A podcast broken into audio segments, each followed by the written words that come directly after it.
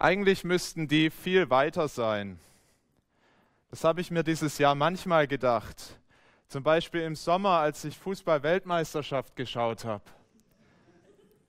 Ein, We ein Weltmeistertrainer, viele Weltmeisterspieler, Weltmeisterköche sogar, ein ganzes Weltmeisterteam, was schon in Brasilien dabei gewesen war.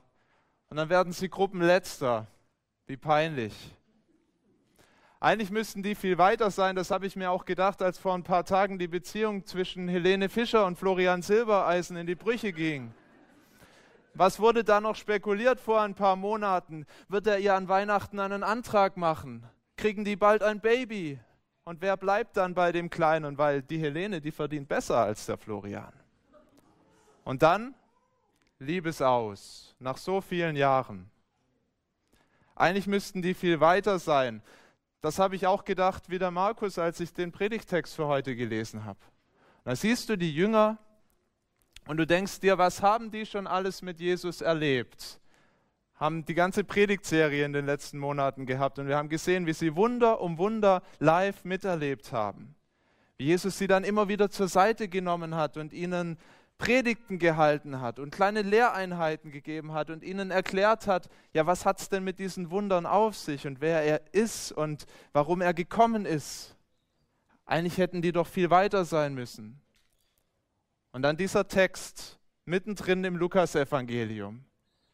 Eine Geschichte des Versagens der Jünger, muss man sagen. Abschnitt für Abschnitt. Die Jünger versagen. Sie sind kleingläubig, sie sind unverständig, sie suchen ihren eigenen Ruhm, sie sind stolz und so vieles mehr, was wir da entdecken können. Und wir denken, dass, so ist doch kein Jünger Jesu unterwegs.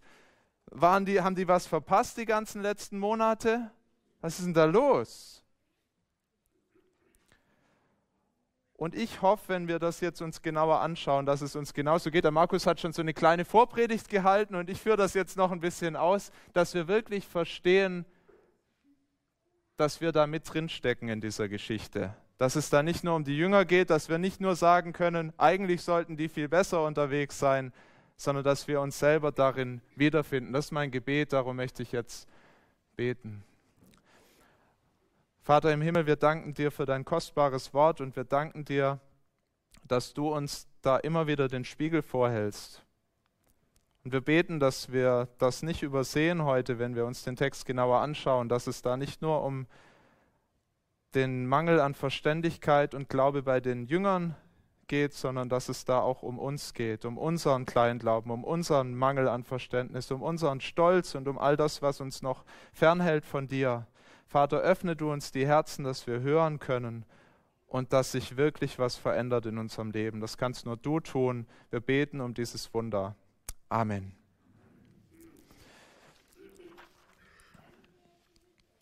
Ja, die Geschichte beginnt mit der Wiedervereinigung von Jesus und der großen Jüngerschar. Ihr habt das vom Pet an Weihnachten gehört, ähm, wie Jesus mit drei Jüngern auf den Berg gestiegen ist, wie er den Johannes mitgenommen hat und den Petrus und den Jakobus. Und dort oben haben sie eine ganz gewaltige Schau bekommen von Gottes Herrlichkeit.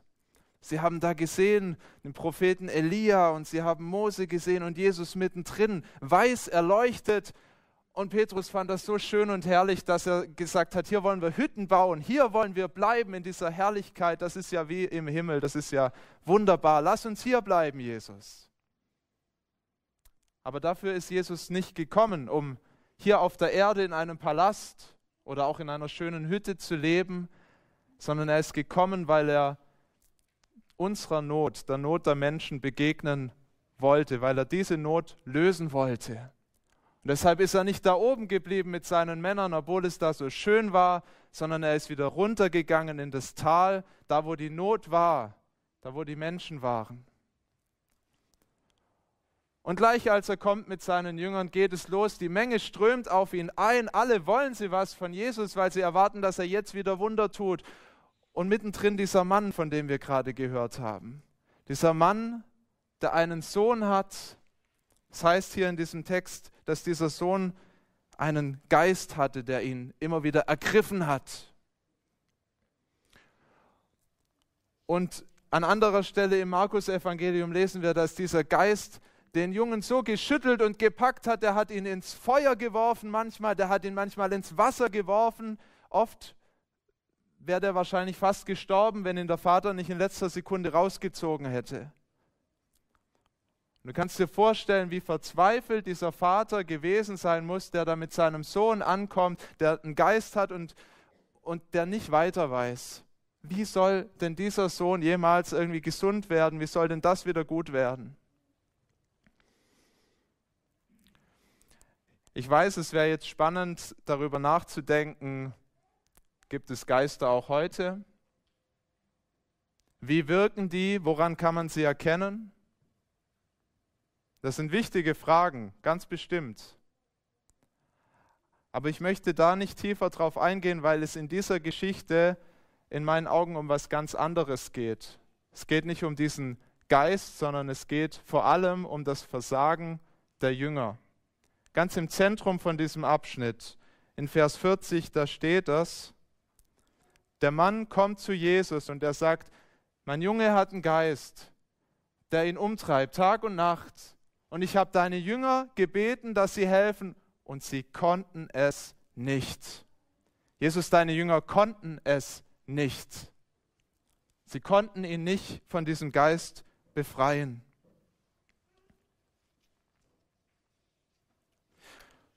Ist doch komisch, oder? Wer war da vor ein paar Wochen, als wir den Anfang von Lukas 9 uns angeschaut haben? Als Jesus die Jünger geschickt hat, als er sie ausgesandt hat in Paaren und gesagt hat, jetzt geht ihr, jetzt macht ihr die Kranken gesund. Im Matthäusevangelium wird uns berichtet, dass Jesus nicht nur gesagt hat, macht die Kranken gesund, sondern auch gesagt hat, und treibt auch Geister aus. Macht all diese Wunder, die ich euch gezeigt habe, die ich gemacht habe, tut sie. Ich gebe euch die Autorität, das zu tun. Das heißt, diese Männer hatten die Lizenz zum Geister austreiben. Die hatten die Autorität von Jesus bekommen. War nicht das Problem, dass sie da nicht das Recht gehabt hätten, dass sie einfach nur so die, die Helfer waren und dann kam Jesus und hat die großen Wunder getan. Nein, Jesus hat sie dazu befähigt. Es hat ihnen nicht die Autorität gefehlt, sondern es hat ihnen was ganz anderes gefehlt. Und das sehen wir in dem, was Jesus jetzt sagt. Und er ist aufbrausend. Das sind taffe Worte, die er sagt. Vers 41. O du ungläubiges und verkehrtes Geschlecht, wie lang soll ich bei euch sein und euch erdulden. Ist tough, oder? Das ist gar nicht so, wie man sich Jesus manchmal vorstellt, so alles ganz ruhig und ganz entspannt und äh, sind wir doch alle lieb miteinander, stoische Gelassenheit. Nein, oh du ungläubiges Geschlecht und verkehrtes Geschlecht, wie lange soll ich das noch ertragen? Und sein Vorwurf, der trifft wahrscheinlich diese ganze Volksmenge, die da ist. Aber ganz besonders trifft er seine Jünger, die es doch eigentlich besser wissen müssten. Du ungläubiges und verkehrtes Geschlecht. Kommt dir der Gedanke auch manchmal, oh du Ungläubiger, wenn du an Menschen denkst, die schon lange im Glauben unterwegs sind, an Geschwister in der Gemeinde vielleicht, die doch schon so lange ihre Bibel lesen, die doch schon so lange in den Gottesdienst kommen, vielleicht in den Hauskreis gehen und dann dir auch oft so kleingläubig erscheinen, so mutlos, so fruchtlos. Kann uns so gehen, wenn wir Unglauben sehen, den Unglauben der Jünger, den Unglauben von Geschwistern. Aber wenn wir da Halt machen, dann haben wir überhaupt nicht begriffen, um was es da geht. Da sind wir nämlich alle mit eingeschlossen, da sind wir alle auch angesprochen. Du ungläubiges und verkehrtes Geschlecht, das müssen wir erstmal für uns selber hören. Wie oft ist denn unser eigener Glaube ganz klein, dass wir Gott so wenig zutrauen? Großen Gott, den wir in der Bibel auf jeder Seite kennenlernen können, dass er uns so fern ist und dass wir gar nicht dran denken, was er für Möglichkeiten hat. Auf, eine, auf der einen Seite ist es tragisch, es ist auch traurig und auf der anderen Seite ist es wohl auch das ganz normale Christenleben. Wir sehen das bei den Jüngern, wir sehen es in unserer Gemeinde, wir sehen es in unserem eigenen Leben, dass der Glaubensweg mit Jesus nicht einfach so die Seilbahn von unten, gerade Linie nach oben auf den Gipfel ist, sondern es ist mehr so wie den Berg oder in, in so einem Bergmassiv hochgehen zum Gipfel. Da gehst du mal hoch, aber dann geht es auch mal wieder ein Plateau. Vielleicht geht es auch mal wieder ein bisschen bergab. Der Glaube wird schwächer und du brauchst wieder jemanden, der dir den Glauben stärkt. Und dann geht es weiter Richtung Gipfel. Es ist ein Weg nach oben, aber es ist nicht so, dass wir immer auf dem geistlichen Höhenflug sind, immer gut unterwegs. Das müssen wir für uns selber erkennen, so müssen wir aber auch auf andere schauen. Nichts, wenn wir uns hier über die Jünger, ähm, die Jünger belächeln und sagen, wie kleingläubig waren denn die? Der Einzige, der das darf, der das kritisieren darf, diesen Unglauben, ist Jesus selbst.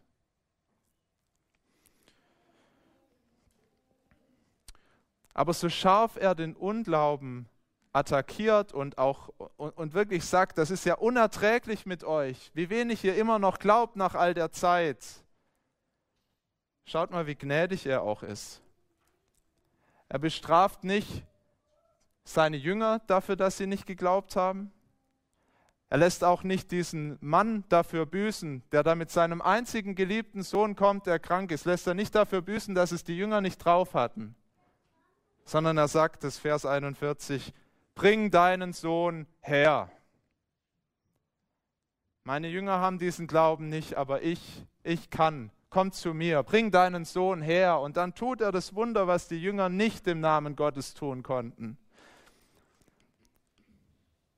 Und er, da heißt es, als er zu ihm kam, riss ihn der böse Geist und er zerrte ihn. Jesus aber bedrohte den unreinen Geist und er machte den Knaben gesund und er gab ihn seinem Vater wieder.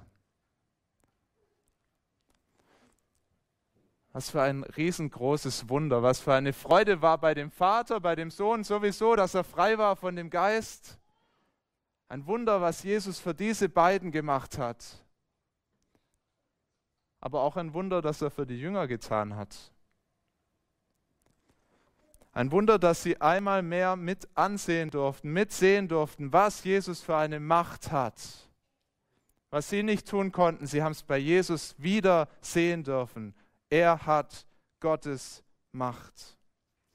Und er hat ihnen das geschenkt, was auch wir brauchen, was wir wirklich brauchen, wenn wir im Unglauben gefangen sind, wenn wir nicht weiter wissen, wenn wir klein von Gott denken, brauchen einen neuen Blick auf Jesus, auf seine Macht, auf das, was er kann. Manche von euch kennen vielleicht den Film Indiana Jones und der letzte Kreuzzug. Ah, ungläubig, entsetzte Gesichter.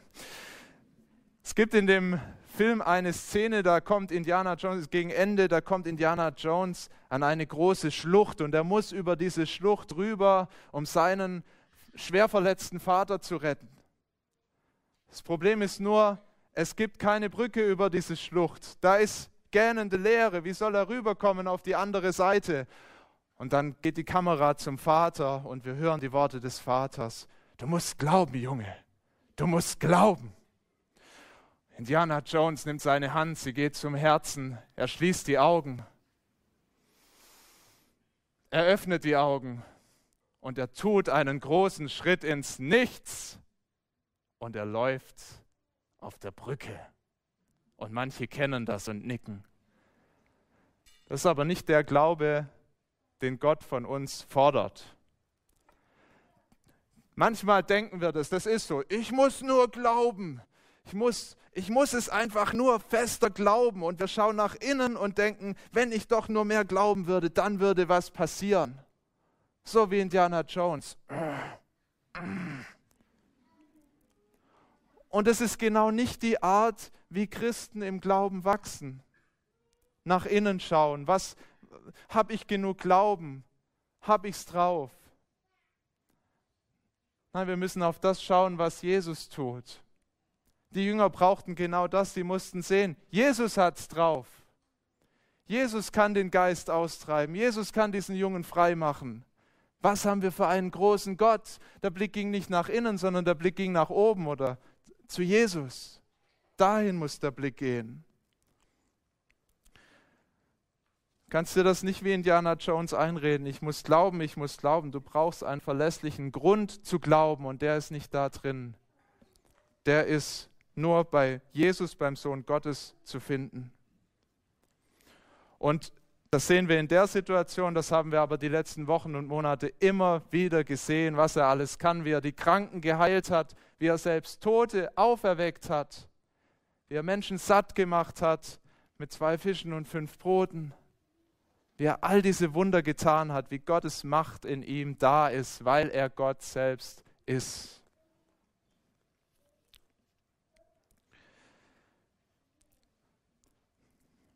Und wenn wir darauf vertrauen, wenn wir sehen, was Gott kann, dann können Wunder geschehen. Dann werden wir das immer wieder erleben, wie er die Not wendet, nicht immer so, wie wir es uns vorstellen. Das wissen wir auch. Er tut die Wunder nicht immer so, wie wir es uns vorstellen, aber er kommt zur richtigen Zeit.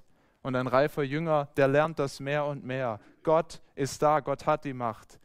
Er lässt mich nicht im Stich. Und warum Gott nicht immer diese Wunder tut, das sehen wir auch gleich im nächsten Schritt, weil es Gott um im letzten um was Größeres geht so spektakulär das für uns ist, diese Geisteraustreibung und Krankenheilung und all die, die ganze Wunderkiste, die Jesus da auspacken kann, das ist nicht das Wichtigste und das macht er seinen Jüngern jetzt bewusst. Mitten in dem Trubel, wo alle noch begeistert sind, da, da heißt die Menge, die ist, die ist ausgerastet, die waren richtig begeistert, fasziniert, haben Jesus bewundert für das, was er getan hat. Dann nimmt Jesus seine Jünger zur Seite und er sagt ihnen, Leute, es geht eigentlich um was anderes mitten da drin, sagt er ihnen, lasst diese Worte in eure Ohren dringen. Der Menschensohn wird überantwortet werden in die Hände der Menschen. Und nach dem Kleinglauben der Jünger, den wir im ersten Teil gesehen haben, sehen wir jetzt ihre Verständnislosigkeit. verstehen überhaupt nicht, was Jesus ihnen da sagen will. Also wer der Menschensohn ist, das hätten sie schon wissen können. Sie haben das in den letzten Wochen und Monaten immer wieder von Jesus gehört. Menschensohn, so hat er von sich selber gesprochen. Das hat er vom Propheten Daniel genommen und auf sich selber bezogen. Gesagt, ich bin der Menschensohn.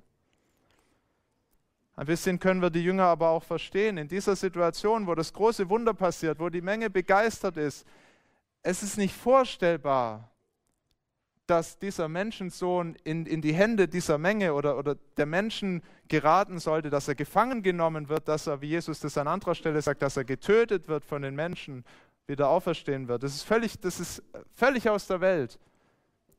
Sie konnten es sich nicht vorstellen.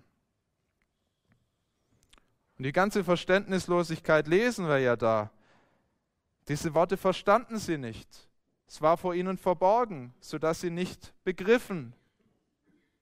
Völlige Planlosigkeit. Das Problem ist, sie haben Jesus direkt da. Sie könnten ja nachfragen mal. Jesus, was meinst du damit?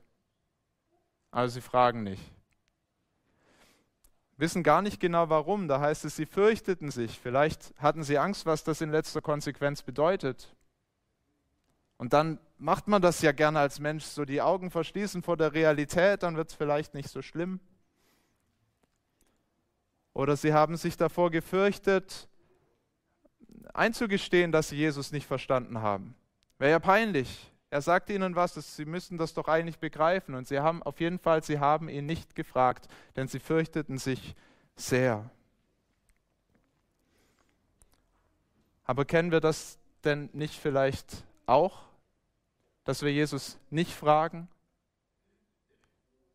Wohin gehen denn wir, wenn wir ihn nicht verstehen? Wenn Dinge in unserem Leben passieren, die wir einfach nicht einordnen können, wo wir auch sagen, wir können Gott da überhaupt nicht verstehen. Also ich höre viele und auch oft mich selber klagen, oh, ich verstehe Gott nicht. Aber was ist dann die Konsequenz? Fragen wir, fragen wir wirklich, ringen wir mit ihm, gehen wir in sein Wort, fragen wir auch Geschwister?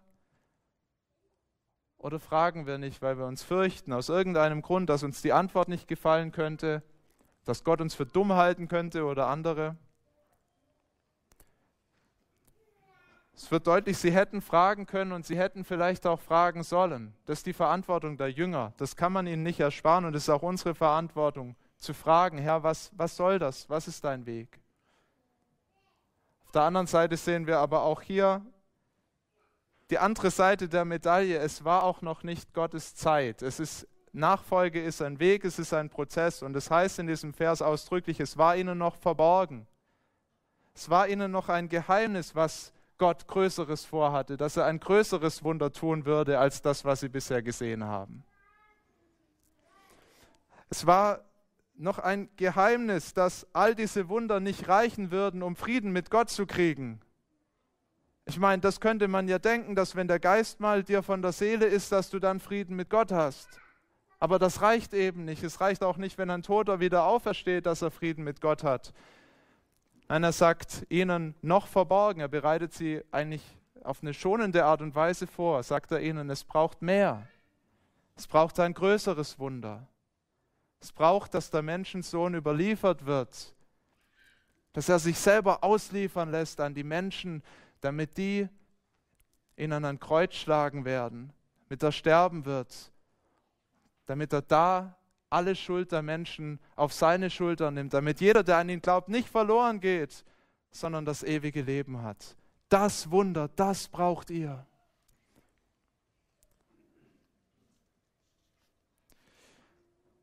Die Jünger haben es nicht begriffen. Und ich denke, es ist uns auch nicht immer klar. Oft ist uns das Wunder, dass wir gesund werden möchten oder dass wir schnell einen Arbeitsplatz finden wollen oder dass wir schnell Frieden in unserer Beziehung kriegen wollen oder was auch immer. Das Wunder wäre uns eigentlich näher. Danach sehnen wir uns vielleicht manchmal mehr. Aber das Wunder, das brauchen wir am allerdringendsten. Also wir begleiten unsere Jünger weiter. Was sie jetzt machen, das schlägt eigentlich dem Fass den Boden aus. Jesus spricht davon, wie er erniedrigt wird, wie er leiden wird. Und sie machen Pläne, was könnte ich sein in Gottes Reich? Superminister, der Größte, bin, bin ich vielleicht am Ende, oh, hat mich ja mit hochgenommen auf den Berg, bin ich vielleicht der Wichtigste? Was könnte ich werden? Das fragen sich die Jünger da so. Vielleicht nur so still für sich. Kennt ihr auch solche, dass man sich so Gedanken macht, oh, Tagträume? Und Jesus erkennt aber, was in ihren Herzen vorgeht. Und er erkennt, die sind gerade gar nicht bei der Sache, die sind gerade gar nicht bei dem, was ich ihnen gesagt habe. Und er gibt ihnen ein Bild, holt sich da so ein, ein Kind von der Straße ran. Die, die, sahen wahrscheinlich nicht so schön geschniegelt aus wie unsere Kinder in der letzten Reihe, manche noch mit Anzug, an Weihnachten habe ich auch welche mit Krawatte gesehen. Das ist ein kleines Straßenkind, vielleicht verfilzte Haare, bisschen Dreck im Gesicht, Rotz an der Nase. Ja, das muss man sich nicht so sauber vorstellen wie auf den Bildern. Und das Kind stellt er in die Mitte und er sagt, wer von euch, wer dieses Kind aufnimmt, um meines Namens willen, der nimmt mich auf. Und, und wer mich aufnimmt, der nimmt den Vater auf. Und er macht ihnen eine Lektion. Warum? Weil, weil so ein Kind irgendwie auf irgendeine mysteriöse Weise Jesus in sich drin hat und irgendwie was ganz Großes ist. Wir leben ja in einer Zeit, in der Kinder so kleine Götter sind manchmal. Aber in der Gesellschaft hat man das verstanden und in unserer kann man es, glaube ich, auch verstehen. So ein kleines Kind, wenn man es mal ganz nüchtern betrachtet, das, ist, das kann nichts. Das, das, das, hat, das, hat, das hat kein Geld, das hat keinen Einfluss, das hat kein, noch keine Schulausbildung, keinen Doktortitel. Das wird nicht in die Geschichtsbücher eingehen als kleines Kind. So ein kleines Kind ist nichts wert und wenn du berühmt werden willst, dann kümmere dich lieber nicht um, um Kinder. Da gehst du wahrscheinlich nicht in die Geschichtsbücher ein. Komm gleich noch zum Beispiel, wie es einem dann doch gelingen kann. Aber im Normalfall lieber nicht. Und Jesus sagt, wer so ein Kind aufnimmt, der nimmt mich auf. Nicht, weil er in diesem Kind drin ist, sondern weil der, der das tut, damit zeigt, dass er die Gesinnung von Jesus hat, dass er wie Jesus ist, sich nämlich dem Kleinen und dem Geringen zuwendet. Und nicht so, wie man es in der Welt macht, dass man sich eher den Großen anbietet und man möchte größer und berühmter werden, sondern nein, sagt, wer sich so eines kleinen Kindes annimmt, der ist groß, weil der folgt in meinen Fußspuren. Jesus war nicht die meiste Zeit bei den Berühmten, bei den Angesehenen, hat sich auch mit denen getroffen, aber er war viel mehr bei denen, die am Rand der Gesellschaft waren. Und das waren die kleinen Kinder. Und das waren die Ehebrecherinnen. Und das waren die Zöllner. Waren ja selber schuld an ihrer Situation. Die waren ja Verbrecher. Aber Jesus geht da hin und sagt, bei euch will ich sein. Ihr seid nicht geachtet in der Gesellschaft. Bei, für euch bin ich besonders gekommen. Und seinen Jüngern sagt er, ihr wollt groß sein? Ja gut, es ist gut, wenn ihr Ambitionen habt, wenn ihr was werden wollt. Aber erkennt, wie die Dynamik in dieser Firma läuft, wie die Dynamik im Reich Gottes läuft. Nicht der ist groß, der Superminister ist, sondern der sich wirklich um andere kümmert. Wie heißt es da wortwörtlich? Er sagt, wer der Kleinste ist unter euch allen, wer der Kleinste ist unter euch allen, der ist groß. Und wie Leuchttürme ragen die Zeugnisse von Männern und Frauen in den Himmel, wenn wir zurückschauen in der Geschichte, wie Leuchttürme, die sich das wirklich zu Herzen genommen haben. Ich denke da zum Beispiel an die Indien-Missionarin Amy Carmichael. Eine Frau, die hatte eigentlich nicht besonders gute Voraussetzungen, um irgendwas Großes in Gottes Reich zu reißen. Die hatte eine Nervenkrankheit, eigentlich täglich Schmerzen. Es ging ihr oft wirklich nicht gut. Aber sie hört Gottes Ruf und sie sagt, ich möchte Jesus nachfolgen. Ich, ich, ich möchte das leben, was er da sagt. Ich möchte bei den Kleinen sein, bei den Geringen und so Jesus aufnehmen in mein Herz. Da überlegt sie sich, was kann ich tun? Und sie fasst den Entschluss, ich gehe nach Indien, werde Missionarin. Und dort hat sie dann nicht nur den Menschen das Evangelium gebracht, sondern sie hat sich auch um Kinder gekümmert. Deshalb sage ich, die hat es in die Geschichtsbücher geschafft, zumindest in unsere. Sich um Kinder gekümmert, die ihre Eltern in den Tempel gegeben haben als Opfer, in den Hindu-Tempel. Und schlimm genug, dass sie sie abgegeben haben, weggegeben haben als Opfer. Dort wurden diese Kinder in frühen Jahren zur Prostitution gezwungen. Tempelprostitution. Irgendwas, womit man sich bei Gott, bei den Göttern was erkaufen kann, wenn man mit denen schläft. Grausam. Und diese Frau sagt, ich bringe denen das Evangelium, aber ich kämpfe auch für ihre Freiheit. Und sie hat viele losbekommen. Sie ist manchmal ganz weit gereist, diese kranke, schwache Frau, weit gereist, um ein einzelnes Kind irgendwo vor diesem Schicksal zu bewahren oder rauszuretten.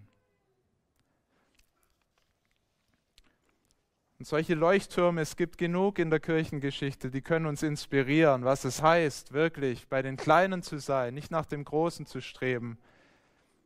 Aber wir müssen nicht nach Indien gehen. Manche vielleicht, aber wir können auch in der Gemeinde anfangen. Manchmal fängt das ganz klein an, dass wir das ausleben, dass wir das verstehen, dass es nicht darum geht, der Größte zu sein, so wie das in der Welt funktioniert.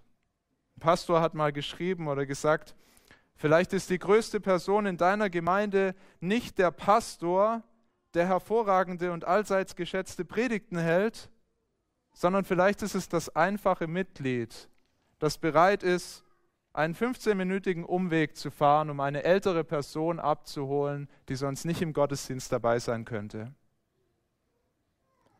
Wie denken wir drüber, was ist groß, was ist klein in Gottes Reich?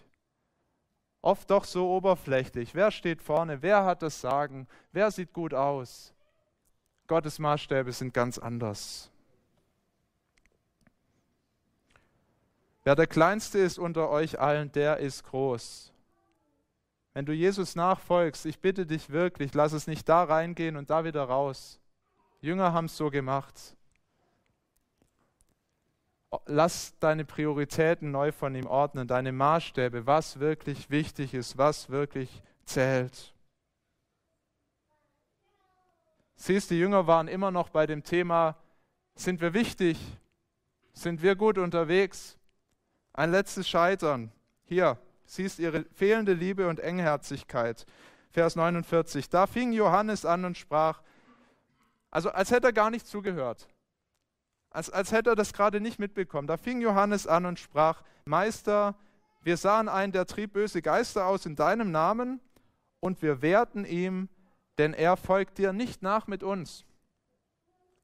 Und Jesus sprach zu ihm, wehrt ihm nicht, denn wer nicht gegen euch ist, der ist für euch. Also der Johannes wollte ganz offensichtlich da Punkte bei Jesus sammeln, indem er so, also fast schon wieder Streber, der so kommt, du Jesus, wir, übrigens, wir haben das für dich geregelt.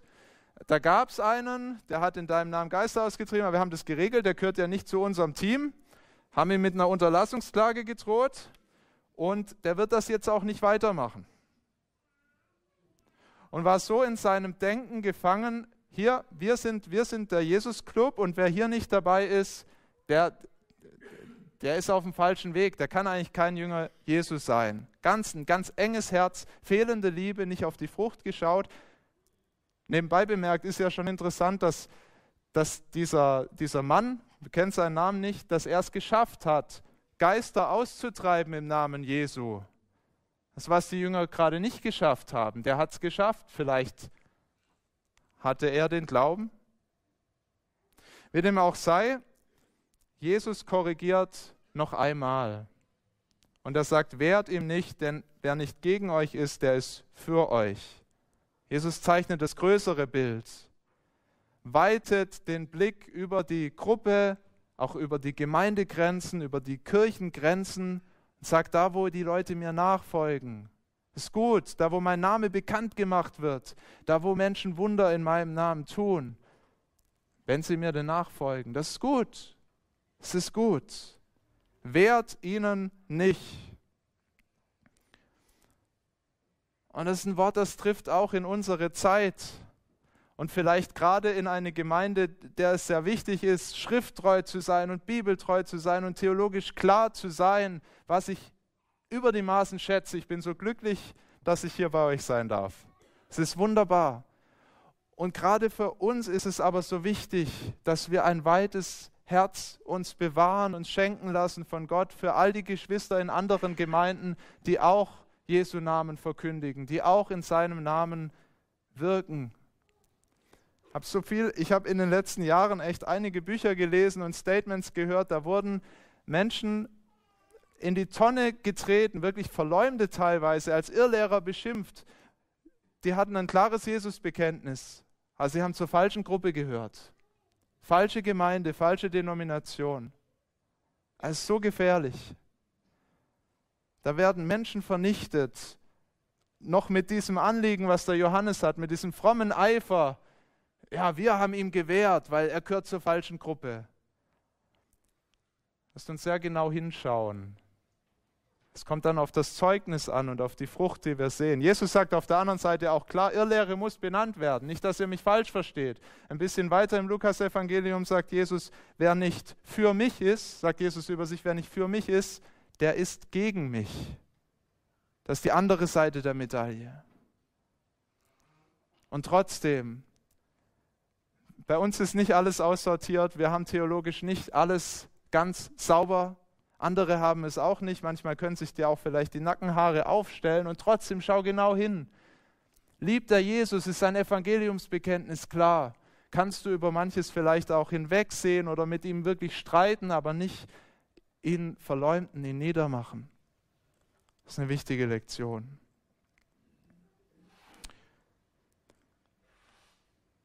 Reife Nachfolge, die zeichnet Liebe und Weitherzigkeit gegenüber anderen Geschwistern aus, in anderen Gemeinden. Eine Perspektive, die über das eigene Lager hinausgeht. Es ist nicht entscheidend, dass wir groß rauskommen, sondern dass Jesus Christus groß rauskommt. Ich möchte mit zwei Beobachtungen schließen zu dem gesamten Text. Die erste ist, Jesus steht treu zu seinen Jüngern. Und das sollte uns ein bisschen überraschen. Das sollte uns staunen lassen, dass er nach all dem, was sie schon mit ihm erlebt haben und was er jetzt mit ihnen erleben muss, dass er treu zu ihnen steht. In der Firma hätte es mindestens eine Abmahnung gegeben, vielleicht aber auch die Kündigung. Jesus hält an seinen Leuten fest, er schmeißt sie nicht raus. Er hat sie nicht in sein Team geholt, weil sie so perfekt waren, sondern weil er sie liebte, weil er eine Vision hatte für ihr Leben, die viel größer war als das, was sie sich überhaupt vorstellen konnten und erträumen konnten. Er hatte eine Vision für sie. Der wusste, obwohl die so unperfekt sind, das sind die richtigen. Mit denen will ich meine Gemeinde bauen. Ihr Versagen konnte das nicht kaputt machen. Und Jesus macht sich auch keine Illusion über dein Leben und auch nicht über mein Leben. Und er weiß um meinen Unglauben. Und er weiß um meine Verständnislosigkeit. Und er weiß um meinen Stolz und um meine Engherzigkeit und meine Lieblosigkeit. Er kennt das alles, macht sich keine Illusion drüber. Und sagt trotzdem, ich, da halte ich dran, ich halte an dir fest. Weil ich nicht nur mal vor langer Zeit dafür bezahlt habe für dein Leben, als du noch kein Christ warst und als du Christ wurdest, dann, dann musstest du es aber kapiert haben, sondern ich habe für deine Schuld bezahlt, ein für alle Mal, für alle deine Schuld, sind deine Sünden vergeben, sind getilgt. Komm wieder damit zu mir. Ich wasche sie ab. Ich stehe zu dir. Du gehörst zu mir.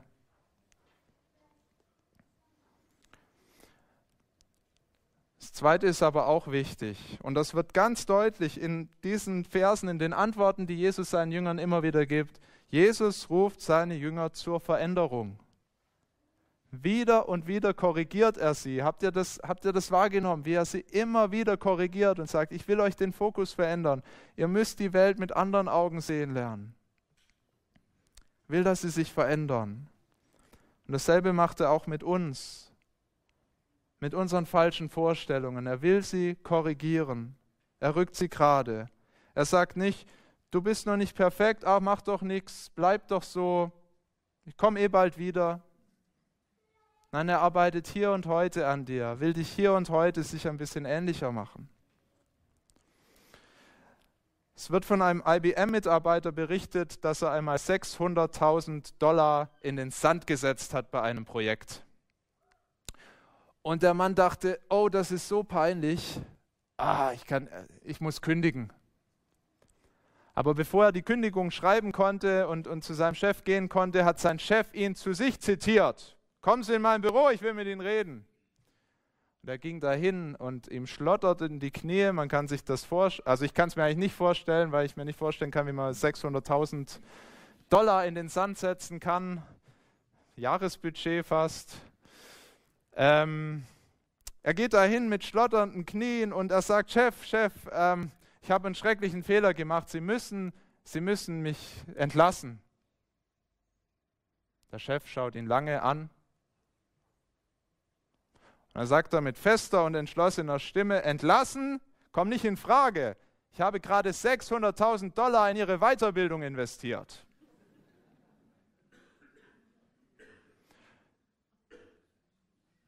Stell dir mal einen Bereich in deinem Leben vor, in dem du gerade nicht in Gottes Willen lebst. Vielleicht ist dir was sehr bewusst.